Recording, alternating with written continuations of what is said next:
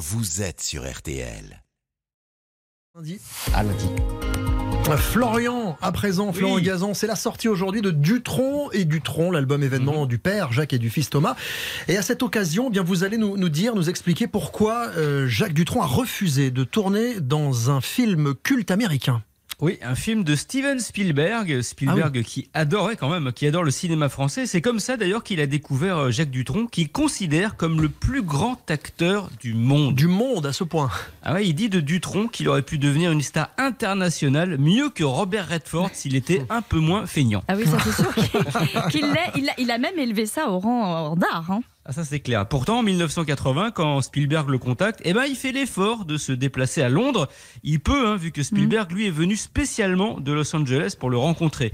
Dutronc qui comme souvent se déplace avec un pote, en l'occurrence son meilleur ami, le comédien corse Jean Luisi. Et donc Dutron se retrouve face à Spielberg. Oui, voilà, lui qui est aussi venu avec un ami et il commence le repas en regardant bizarrement Jean Luisi sans dire un seul mot, Alors, un gros malaise. et puis à un moment, Spielberg dit au Corse "Je vous connais."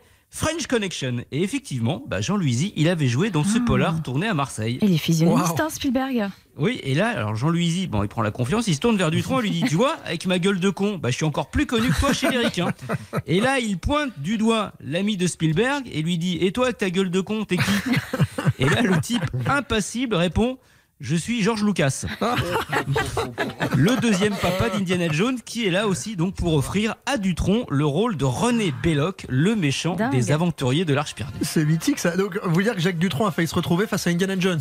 Ouais, ouais, ouais, mais il refuse parce qu'il parle pas suffisamment bien anglais et il a peur d'être un boulet pour Spielberg. Dingue. Il insiste, Spielberg, il dit à Dutronc qu'il peut prendre des cours. Et Dutronc lui répond Ouais, ouais, je pourrais, mais j'ai la flemme.